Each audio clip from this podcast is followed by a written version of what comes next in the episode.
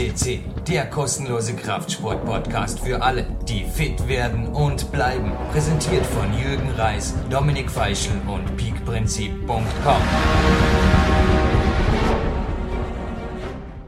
Ein herzliches Willkommen, liebe Fitnessbegeisterte. Jürgen Reis begrüßt Sie live von Tape aus Dornbirn zu PowerQuest CC Sendung 106.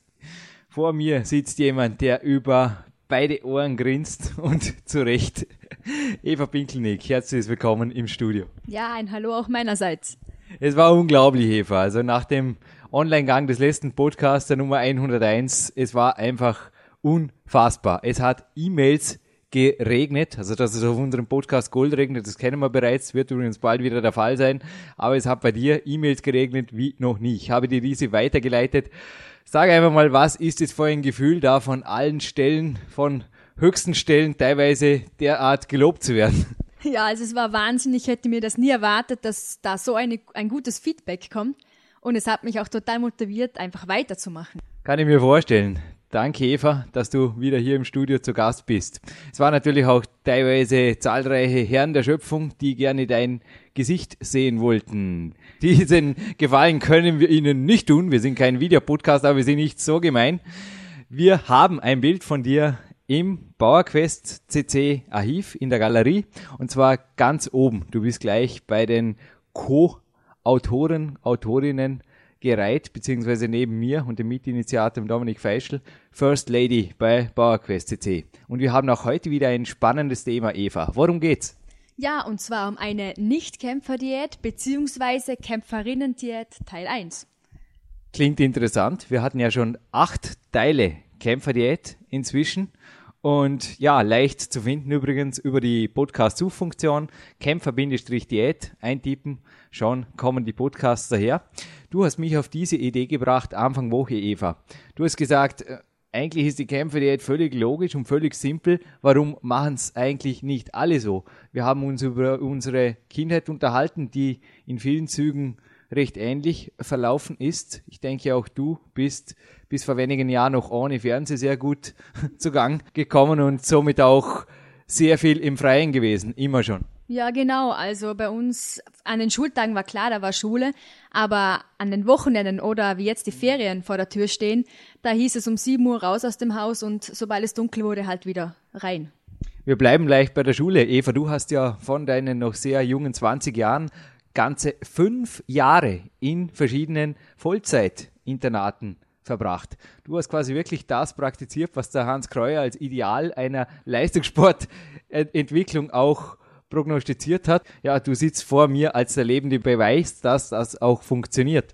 Ja, auf jeden Fall. Also und wir sind dort auch super ähm, ich sage jetzt mal, eingestellt worden, was die Ernährung betrifft. Natürlich hatte ich schon von zu Hause her eine gute Grundlage, aber auch dort wurde einfach uns wirklich super erklärt und auch super vorgelebt, was ideale Ernährung im Leistungssport bedeutet.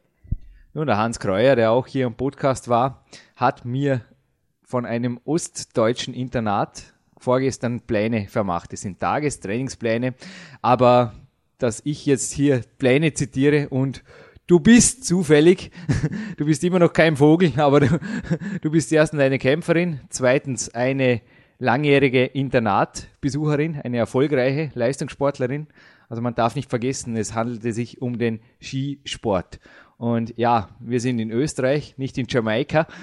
Und ich denke, gerade im Jugendkader ist da im Skisport eben auch schon absolute Weltklasse gefragt, um dort überhaupt mit trainieren zu dürfen. Ja, genau. Also die Aufnahmekriterien sind alles andere als einfach und es werden auch nur eine Handvoll ähm, Skirennläufer bzw. Skirennläuferinnen aufgenommen. Und da heißt es schon, sich durchzusetzen. Und was heißt das nun konkret an einem Kämpferinnentag im Skiinternat Schlabming? Ja, also bei uns lief das so ab, dass wir um 6 Uhr geweckt wurden und dann gab es das Frühstück, Frühstück unter Anführungszeichen, das war meistens, also es gab eine große Obstschale, da konnte jeder nehmen, was er wollte und ein bisschen Joghurt. Ja. Danach hieß es ab in die Schule, bei uns startete die Schule um 7 Uhr mhm. und wir hatten dann fünf, manchmal auch sechs Stunden Schule. Mhm. Äh, danach gab es wieder den sogenannten Mittagssnack, mhm. wieder Joghurt äh, mit Früchten. Aber auch Gemüse mit Dips, also rohes Gemüse. Und dann hieß es ab zum Training. Äh, das Training war dann circa zwei bis dreistündig und um fünf Uhr hatten wir dann noch einmal einen Snack. äh, wo meistens auch Eiweißshakes äh, beinhaltet waren, ja. da nachher das Krafttraining stattfand. Ja. Und dann war eben das, wie gesagt, der Krafttraining noch, mal eineinhalb bis zwei Stunden. Und dann gab es ein großes Menü, darauf haben wir uns dann schon richtig gefreut. Und dann hieß es noch eine Stunde lernen und ab ins Bett.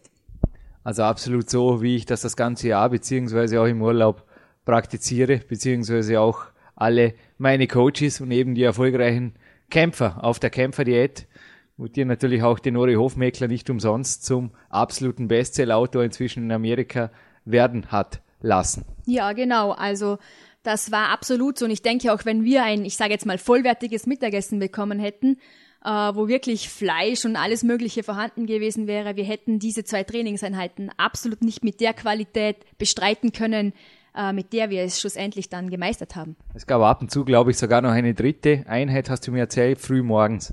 Ja, also das manchmal wurde noch Frühsport eingebunden und das fand dann von fünf bis sechs statt ja. ähm, und danach das Frühstück blieb aber das gleiche. Ja, logisch. Also ja, es ist auch interessant. Es ist oft die Nahebeziehung zwischen Energiebereitstellung und Ernährung wird einfach auch von Ernährungspäpsten in meinen Augen und das bringt eben auch die Kämpferdiät äh, auf den Punkt, wird völlig falsch dargestellt. Es ist einfach so, dass die Energie aus der Motivation, aus dem Adrenalin trainieren zu wollen und auch einem stabilen Blutzucker kommt, aber keinesfalls, dass hier davor noch mit du nix groß, ja, dass hier noch mit irgendwelchen Cornflakes oder was auch immer da noch was bewirkt werden kann. Ich denke, das ist absolut auch dein Thema. Ja, absolut. Also wie ich schon erwähnt habe, ich glaube, wir hätten diese drei oder sagen wir mal zwei bis drei Trainingseinheiten nie mit dieser Qualität bestreiten können und auch nicht über das ganze Jahr hinweg. Habt ihr da am Abend wirklich noch auf die Kalorien geachtet oder habt ihr halt da einfach Sack gegessen? Also ich kann mir gut vorstellen, dass auch hier deine Antwort schon auf, auf das Grinsen zurückzuführen ist. Ja, also wir haben uns da einfach satt gegessen. Also wir haben da wirklich teilweise reingehaut wie die Mähdrescher. Ja. Und auch die Jungs hatten teilweise sehr große Augen, was wir, ich sage jetzt mal, leichten kleinen Mädels da noch in uns hineinfuttern durften. Ein gutes Beispiel da ist natürlich auch deine Mutter. Ich schätze sie, also ich bin kein Arzt, aber ich schätze sie für eine Frau, bei einem Prozentanteil, wenn ich schätzen dürfte, von Körperfett, also sicherlich unter 12, extrem niedrig, extrem niedrig. Aber ich glaube, sie hat auch Lebensgewohnheiten, die manchen Ernährungspäpsten die Haare zu Bergen stehen lassen würden. Ja, also auf jeden Fall. Aber ich sage, sie war da auch mein großes Vorbild und ist ein großes Vorbild. Und es ist überhaupt nicht so, dass jetzt meine Mama irgendwie im Büro sitzt und äh, irgendwie vor sich hin vegetiert, sondern meine Mama ist eine echte Powerfrau. Und auch speziell jetzt in den Sommerferien, wenn wir viel Zeit hatten, wir waren viel auf Wanderungen und da ging unter neun, zehn Stunden gar nichts. Es war jetzt aber nicht so, dass wir uns da am Mittag die Bäuche vollgehauen haben mit Schnitzel und Pommes auf irgendeiner Hütte, sondern da wurde gewandert. Wir hatten im Rucksack, ich sage jetzt mal so beim Daumen, drei bis vier Liter Wasser dabei oder halt zu trinken. Und oftmals kamen wir einfach mit zwei, drei Müsli-Riegeln aus und dann am Abend aber, wenn wir nach Hause kamen, da wurde richtig reingehauen. Ja, Freestyle-Kämpfer-Diät, würde ich sagen. Freestyle-Kämpfer-Diät.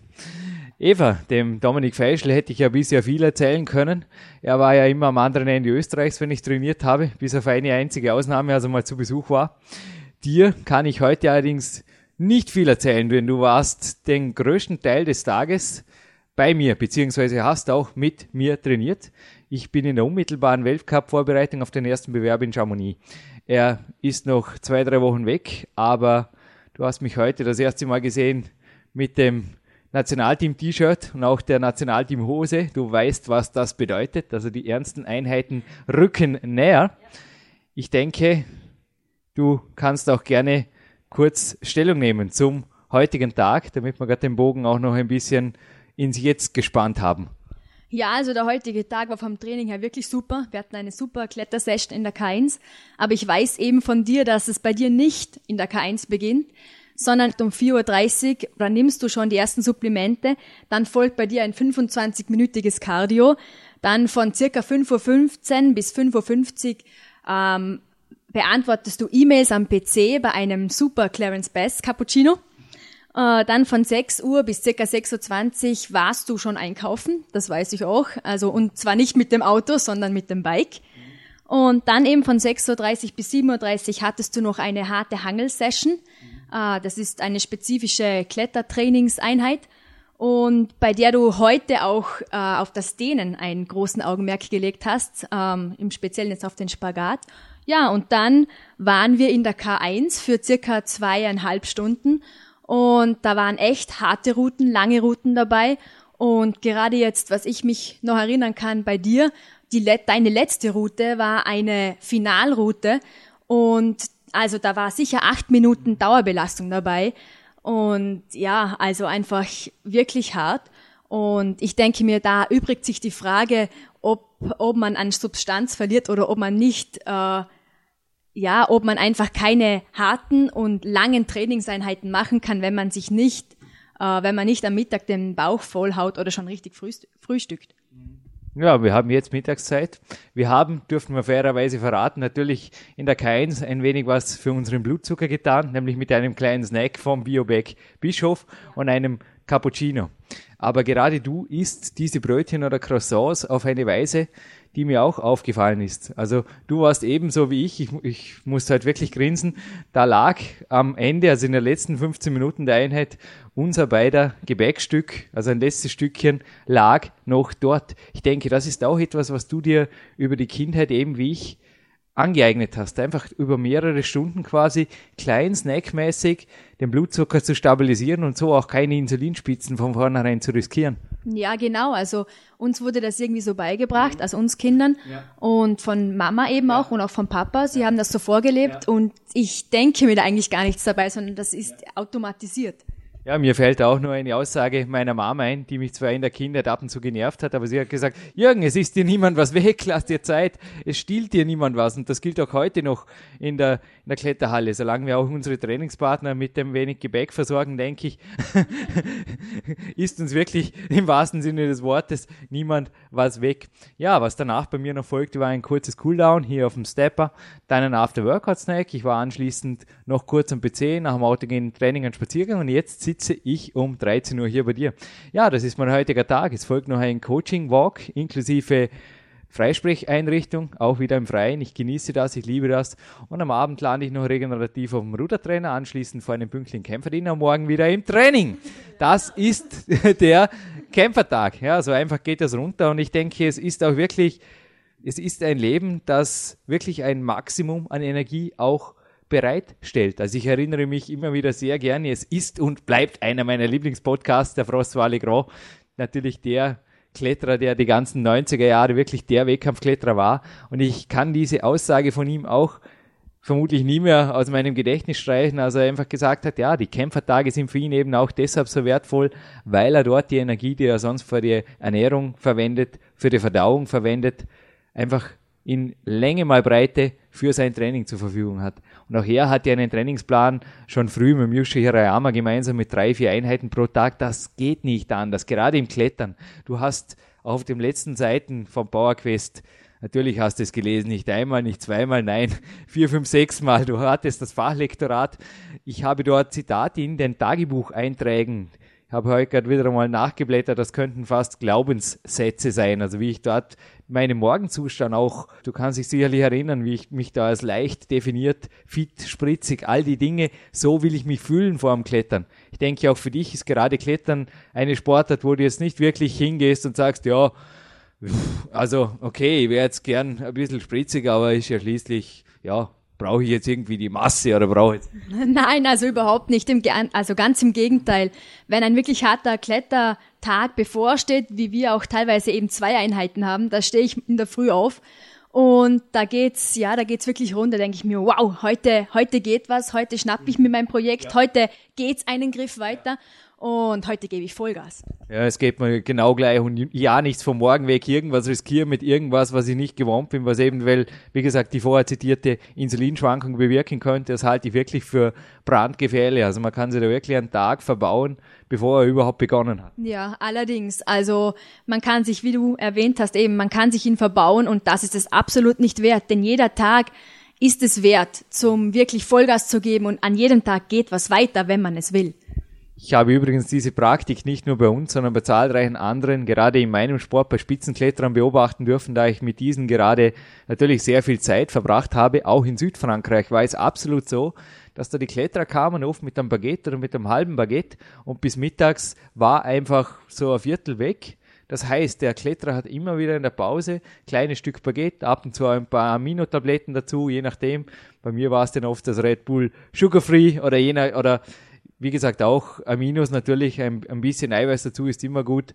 Oder auch mal ein Joghurt trinkt zwischendrin oder je nachdem, einfach was Sinngemäßes. Aber bei mir gilt da eben auch wie bei dir oft, je weniger, desto besser. Also wirklich ganz vorsichtig reingehen und einfach mal auf den Körper hören.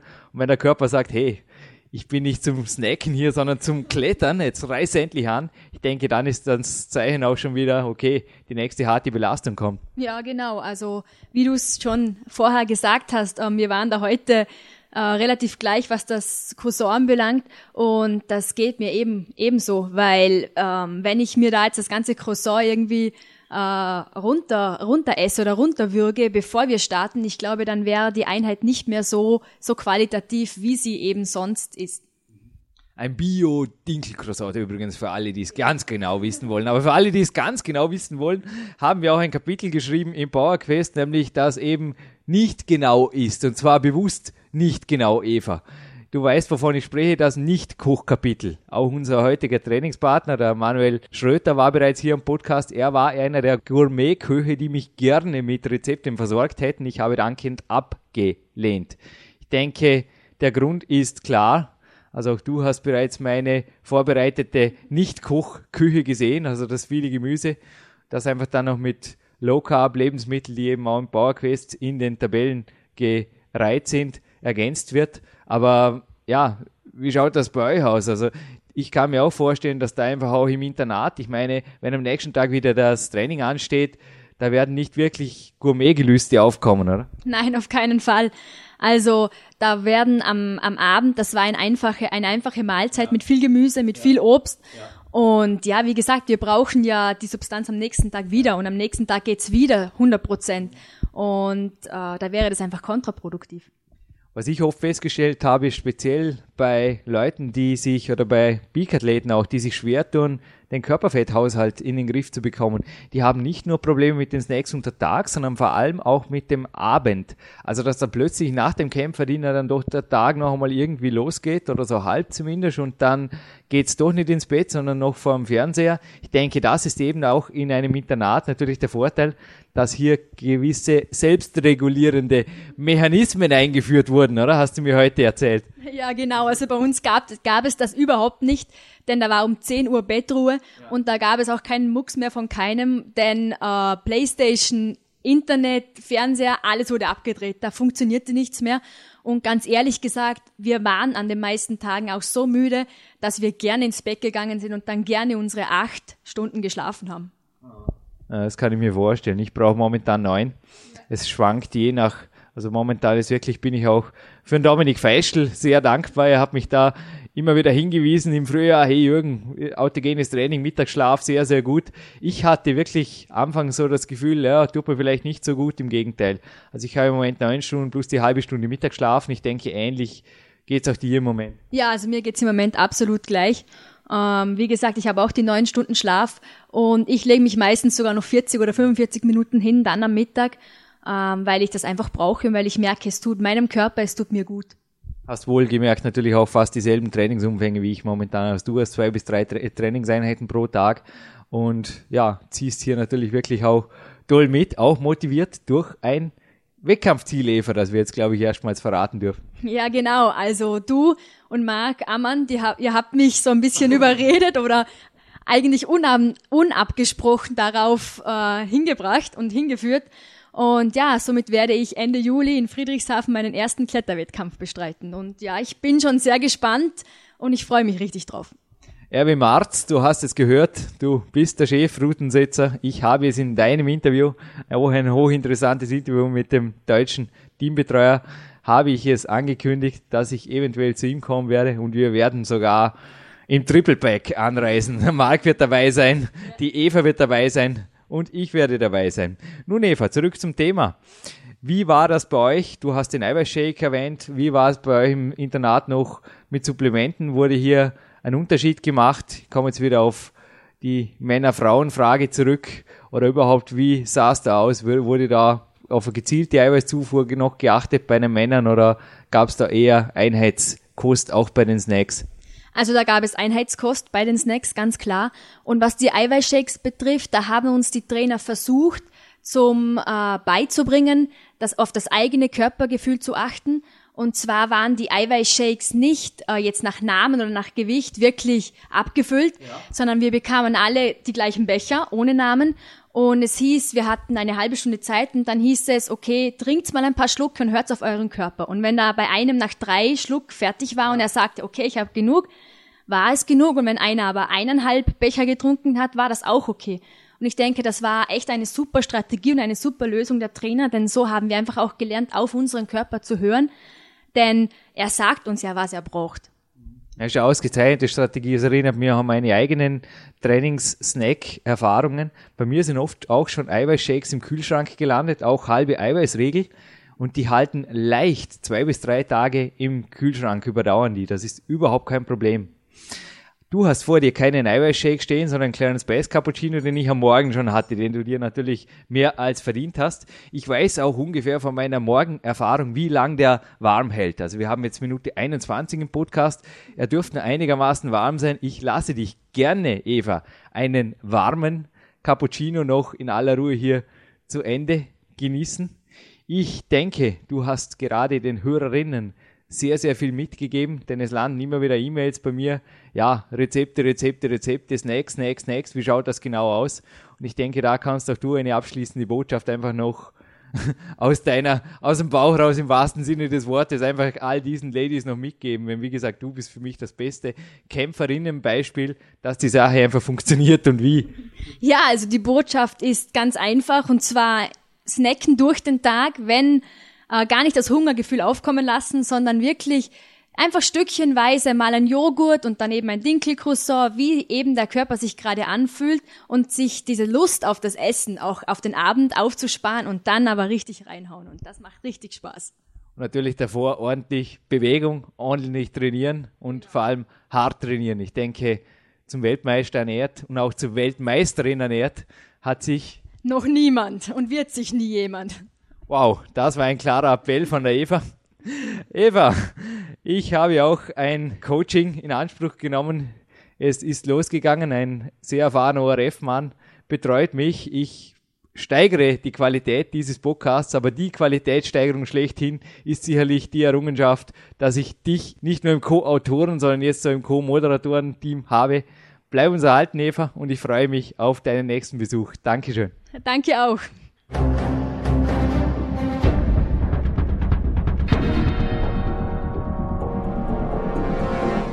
Fitness-Bestseller der Peak-Trilogie, kostenlose Newsberichte und weitere Podcasts von PowerQuest CC sowie Trainingssoftware, Supplemente und Trainingsausrüstung, Personal Coachings, Seminare, Workshops und mehr. Jetzt direkt im Internet auf www.peakprinzip.com oder www.jürgenreis.com.